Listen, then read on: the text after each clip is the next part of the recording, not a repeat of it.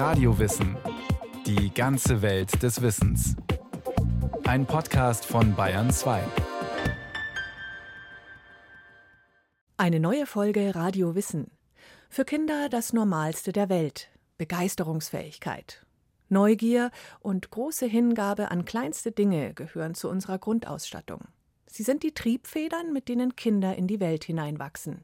Und es gibt gute Gründe, warum wir uns als Erwachsene auch wieder mehr Neugier und Hingabe gönnen sollten. Ich spiele schon immer Musik und als ich sechs oder sieben Jahre alt war, hat man mich mitgenommen ins Konzert und dann wohnte ich dem bei, wie ein Pianist mit unglaublicher Begeisterung Klavier gespielt hat. Und da hat mich seine Begeisterung so gepackt, dass ich nur noch einen Wunsch hatte.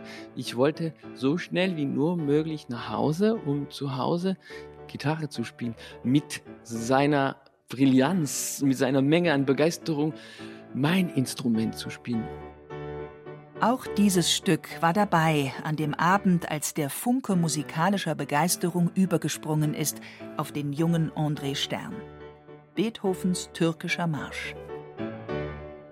Heute ist Stern selbst Musiker und Komponist, Gitarrenbaumeister und Autor zahlreicher Bücher.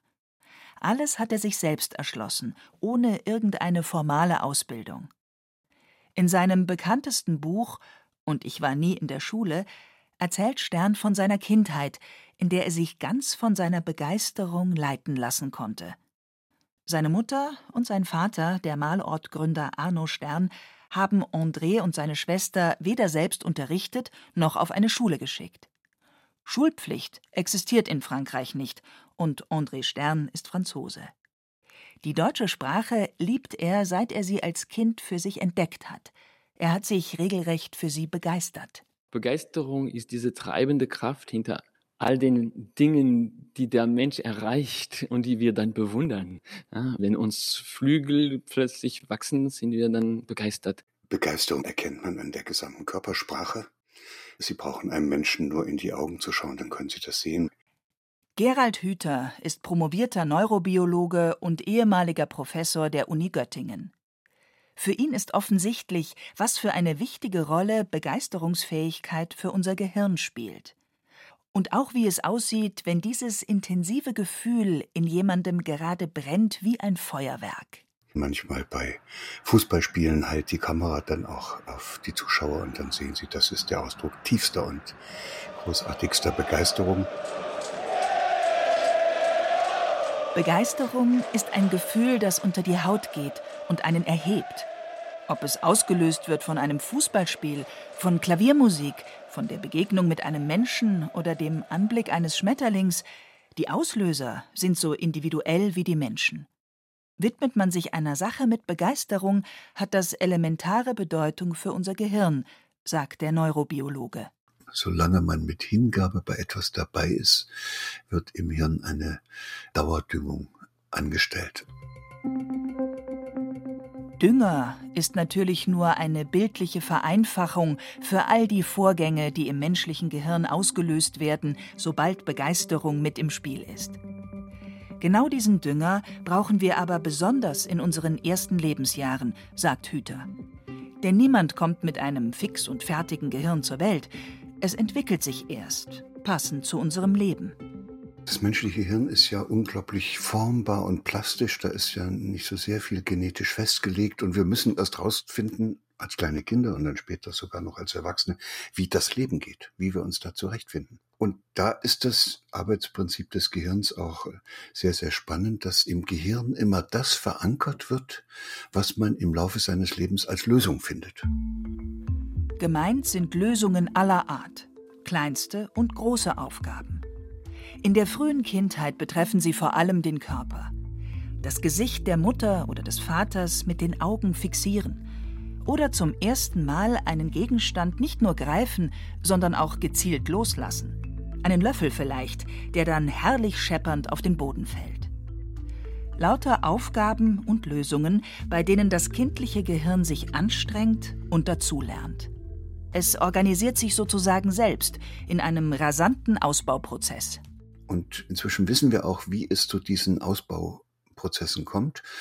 immer dann, wenn wieder mal irgendwas nicht so richtig zusammenpasst und wir dann etwas finden, wie es denn nun auf einmal besser zusammenpasst, werden in diesen Bereichen, die die Hirnforscher Belohnungszentren nennen, also in den emotionalen Bereichen, bestimmte Botenstoffe ausgeschüttet. Und diese Botenstoffe wirken als sogenannte neuroplastische Botenstoffe auf Nervenzellen ein und bringen diese Nervenzellen dazu, Eiweiße herzustellen, die sie brauchen, um neue Fortsätze zu bilden, um bestehende Synapsen, also diese Kontakte miteinander neu auszubilden oder zu verstärken. Von außen sehen wir nur ein Kind, das gerade begeistert wieder und wieder einen Löffel aus der Hand fallen lässt, der dann scheppernd auf dem Boden landet. Das Kind erlebt zum ersten Mal, wie es seine Hand gezielt öffnen kann, und im Gehirn wird dabei fest verankert, wie dieses Handöffnen geht und gleichzeitig noch, wie ein Geräusch entsteht. Mit anderen Worten, wenn ich irgendetwas in meinem Leben richtig gut hinbekommen habe, wird in meinem Hirn so eine Art Dünger freigesetzt und der führt dazu, dass das, was ich eben gerade benutzt habe, als ich es mal gerade gut hinbekommen habe, in meinem Hirn in Form einer bestimmten Verschaltung verstärkt wird und auf diese Weise werden gewissermaßen die Lösungen, die ich in meinem Leben gefunden habe, in meinem Hirn verankert. Ohne wenigstens einen kleinen Funken Begeisterung merken wir uns nichts. Auf diese Weise bekommen Kinder sozusagen genau den Kopf, den sie in ihrem jeweiligen Lebensumfeld brauchen. Voll mit all den vielen gelernten Lösungen, verankert im Glücksrausch. Zum Beispiel, wenn das Kleinkind endlich herausfindet, wie es die Tür mit dem Türgriff öffnen kann, ganz allein. Ein großartiges Gefühl. Diese betreffenden Botenstoffe, die da ausgeschüttet werden, die wirken ja so ähnlich wie Kokain und Heroin. Und die aktivieren dann Netzwerke, die wiederum körperliche Reaktionen auslösen, die dann als sehr glücklich und sehr erfüllend und als sehr schön empfunden werden.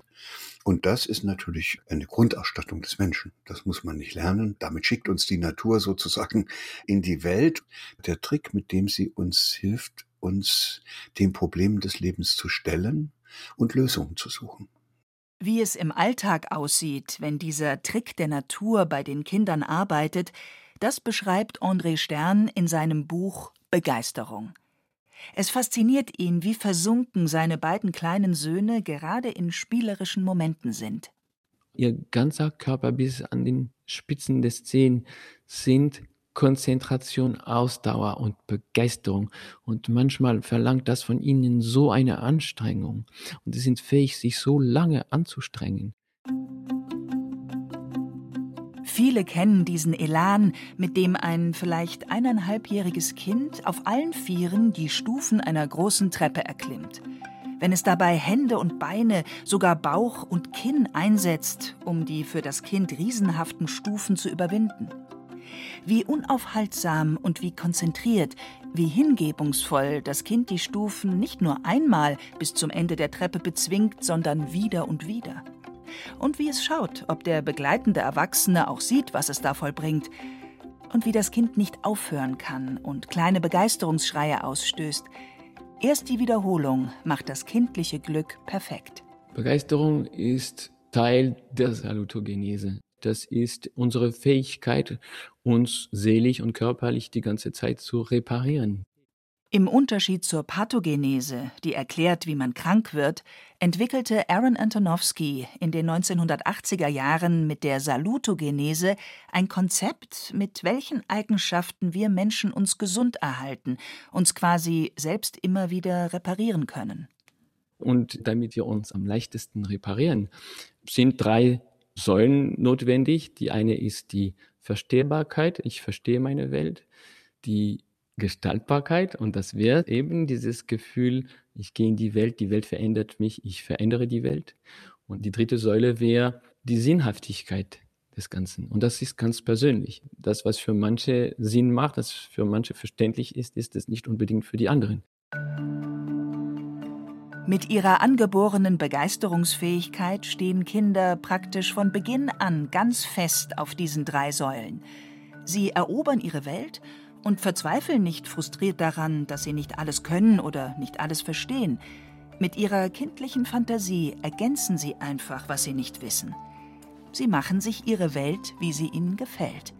Den Sinn ihres Tuns stellen sie dabei kein bisschen in Frage. Kinder kommen auf die Welt mit einer gewissen Anzahl von Veranlagungen und von, ich würde sagen, von Basiszuständen. Und das Gefühl, ich bin die richtige Person am richtigen Ort zur richtigen Zeit, ist eines dieser Grundgefühle, mit denen wir alle auf die Welt gekommen sind. Und es ist wirklich eine Grundüberzeugung der Kindheit. Und es gäbe eigentlich keinen Grund, dass wir diese totale Offenheit und auch dieses Gefühl der totalen Selbstwirksamkeit verlieren. Tatsächlich verlieren die meisten Menschen aber im Laufe des Erwachsenwerdens ihre natürliche Selbstsicherheit, mit der sie als Kleinkinder ihre Welt erkundet haben. Während Kleinkinder Begeisterungsstürme noch alle paar Minuten pro Tag erleben, sind solche Gefühle bei Erwachsenen extrem viel seltener. Ein bisschen liegt das in der Natur der Sache, meint Neurobiologe Gerald Hüther ist ja klar. Wenn sie dann schon laufen können, dann brauchen sie sich auch nicht mehr darüber zu freuen, dass die Füße immer schön hintereinander laufen. Aber viel schlimmer ist es eben, wenn kleine Kinder anfangen, die Erfahrung zu machen, dass sich niemand über das freut, was sie da tun. Dass sie in dem, was sie tun, dauernd unterbrochen werden, weil die Erwachsenen irgendwas anderes mit ihnen vorhaben.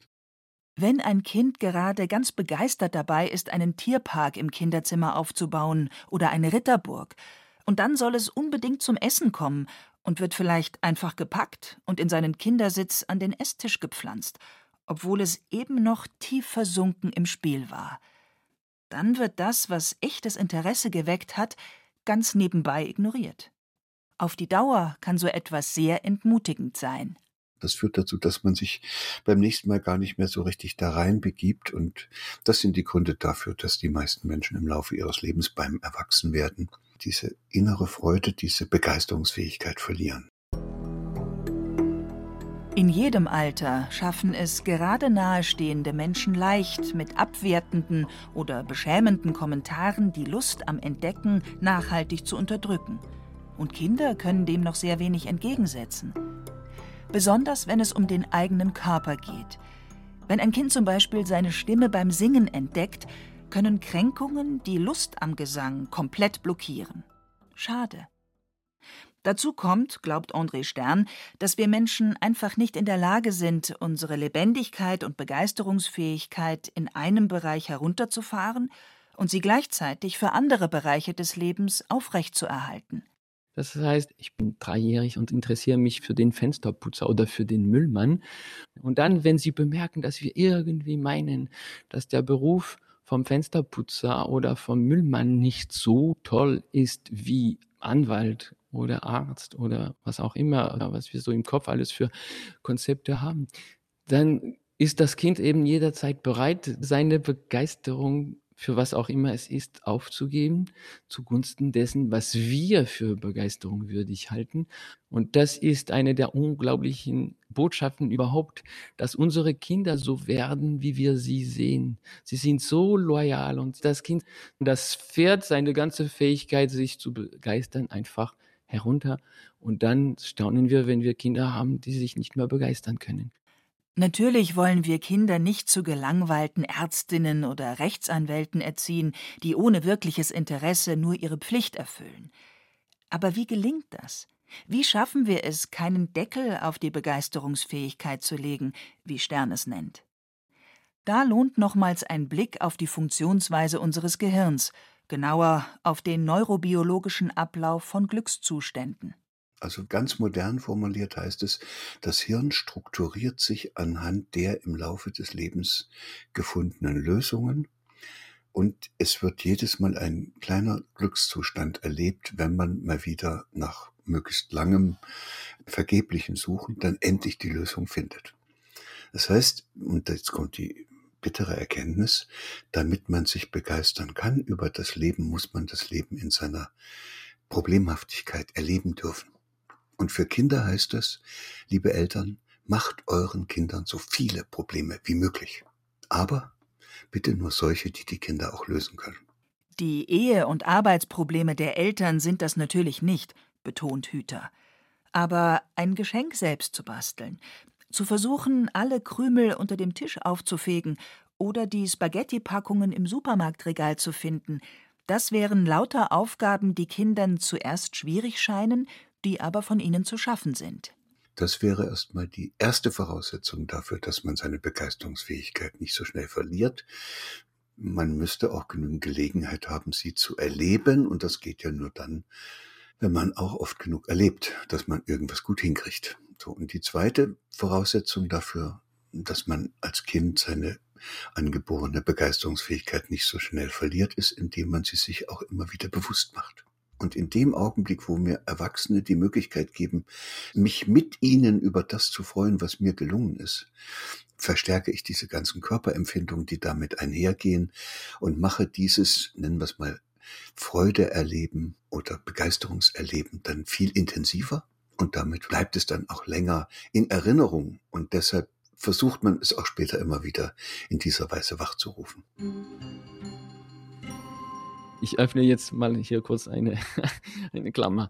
Wir alle, wir wollen als Eltern oder als Erzieher oder was auch immer wir sind, wir wollen, dass unsere Kinder eines Tages glückliche, begeisterte Erwachsene sind. Wir sind so obsessiv damit beschäftigt, das zu wollen und uns Mühe zu geben, damit wir alles gemacht haben, damit unsere Kinder das eines Tages werden. Wir wollen das so sehr, dass wir es vergessen, ihnen heute vorzuleben, was glückliche, begeisterte Erwachsene sind. Wenn wir es ihnen als Erwachsene nicht vorleben, dann können sie das nicht, wenn sie selbst Erwachsene sind, wenn sie es von uns nicht vorgelebt bekommen haben. Unser Hirn ist ein Sozialorgan. So bringt es Gerald Hüther auf den Punkt. Ein Organ, das erst durch Beziehungen geformt wird. Fehlende positive Vorbilder gehören zu einer ganzen Reihe typischer Begeisterungskiller – Ganz vorne steht das ständige Schauen auf die Noten in der Schule mit Druck von den Eltern. Und wenn bei der Berufswahl finanzielle Sicherheit und Ansehen in den Mittelpunkt gerückt werden und Leidenschaft, Neigung oder Talent wenig zählen, dann wählt das große Kind zum Beispiel die Beamtenlaufbahn und wird Lehrerin anstatt Schriftstellerin. Paradox, dass wir gerade Menschen bewundern, die all diese gut gemeinten Ratschläge über Bord werfen von Marco Polo bis zu Steve Jobs, dem Mitbegründer der Firma Apple, der vom Sozialwaisenkind zum Milliardär wurde. Steve Jobs. Und das ist lustig, weil er ist ja von der Uni ausgestiegen. Und viele Eltern würden gerne, dass ihre Kinder eines Tages auch so was erreichen, wie Steve Jobs es erreicht hat. Aber auf keinen Fall, dass ihre Kinder denselben Weg gehen, wie dieser begeisterte Mensch gegangen ist. Um die kindliche Begeisterung nicht verschwinden zu lassen, braucht es vor allem eins: Vertrauen in die Kinder. Da ist sternsicher. Nur so können sie herausfinden, was ihnen wirklich liegt, für welche Tätigkeit sie brennen. Das, was uns begeistert, bringt uns dazu, regelrechte Experten zu werden, weil ich mich so tief diesem Thema widme und jede Form von Information, die sauge ich auf und somit wächst unser Wissen, unsere Kenntnisse wachsen unendlich über dieses Thema. Dann sind wir also regelrecht kompetent in dieser Sache. Und diese Kompetenz führt natürlich zu einem das, was wir beruflichen Erfolg nennen, weil es dann Leute gibt, die diese unsere Kompetenz brauchen. Ob es Kochen ist oder Bergsteigen, Trambahn fahren oder Programmieren, ob es Raubvögel sind oder Spinnen, Gitarrenbau oder Gesang, egal. Begeisterung hat eben die Eigenschaft, dass sie durch die Anstrengungen jeder Beschäftigung hindurch trägt, auch durch schwere Zeiten, quasi bis zum Horizont. Was dabei wichtig ist, ist Folgendes. Begeisterung ist das, was uns erlaubt, den Zustand zu erreichen, in dem wir wirklich genial sind. Die Begeisterung ist das, was unserer individuellen Genialität erlaubt, sich zu entwickeln, sich zu zeigen. Und da, wo wir genial sind, dort sind wir auch nützlich für die Welt, sogar unentbehrlich. Und das macht unseren ganzen Einsatz sinnvoll. Ich nehme den Begriff Begeisterung eigentlich gar nicht mehr so gerne und sage lieber Hingabe, weil das nicht so überschäumt. Wir kennen ja auch sehr fatale Situationen in der Menschheitsgeschichte, wo mit sehr viel Begeisterung schreckliche Dinge angestellt worden sind. Begeisterung, das ist außerhalb vom neurologischen Kontext ein Wort, das seine Unschuld verloren hat. Mit Hingabe ist das anders. Hingabe ist im Deutschen etwas, wo jemand sozusagen mit dem ganzen Herzen sich in etwas hineinbegibt und mit dem eigenen Tun verschmilzt. Das ist die höchste Form von emotionaler Berührtheit, weil die auch nicht so kurz ist. Freude ist ja immer nur kurz, Hingabe kann ja richtig lange dauern. Also Begeisterung macht einen Sprudel, Freude macht einen langanhaltenden Fluss und Hingabe macht so etwas wie eine Dauerberieselung von Dünger im Hirn. Um Weltruhm geht es sicher nicht, wenn man die Begeisterung in sein Leben lässt, und auch nicht um permanente Zufriedenheit. Wer die sucht, sollte ohnehin aufpassen, warnt Neurobiologe Hüter. Also irgendwie haben wir das Gefühl, wir müssten in unserem Erdenleben einen Zustand erreichen wie im Schlafenland oder wie im Himmelsreich oder wie im Paradies. Und das ist die größte Falle, in die man hineintappen kann, weil das natürlich heißt, dass es in dieser Welt, wo alles passt, ja gar keine Probleme gibt. Und in Wirklichkeit, wenn wir einen Augenblick nachdenken, müssen wir sagen, das wäre ja gar nicht mehr lebendig. Richtig genommen müssten wir uns über kein einziges unserer Probleme ärgern, sondern jedes einzelne geradezu liebevoll begrüßen, weil wir es vielleicht lösen können und dann ein herrliches Glücksgefühl erleben, bei dem unser Gehirn auch noch wächst. Wir brauchen uns nur mal wieder einer Sache voller Hingabe zu widmen. Denn wirklich verlieren können wir unsere Begeisterungsfähigkeit nicht. Die Begeisterung, das ist eine gute Nachricht, kann man auch nicht zerstören. sie ist uns angeboren, sie ist in uns, wie ein innerer See. Nur bedeckt von den Wolken aller Erwartungen und Auflagen dieser Welt. Sodass wir sie überhaupt nicht mehr sehen, dass wir sie vergessen, dass wir glauben, das ist irgendwie ein verlorenes Paradies oder was auch immer. Und eine Sendung wie diese, eine kurze Begegnung mit dieser Landschaft, erlaubt uns, diese Wolken zu lüften, sei es nur eine kleine Ecke. Und dann erblickt man die ganze Landschaft. Und wenn man diese Landschaft wieder erblickt hat und bemerkt hat, ah ja, sie ist da, dann ist schon die ganze Arbeit gemacht. Da kann man es nicht mehr vergessen und schon ist sie wach und auf der Lauer nach der nächsten Gelegenheit, sich zu melden und uns zu packen. Ich finde das eine totale frohe Botschaft.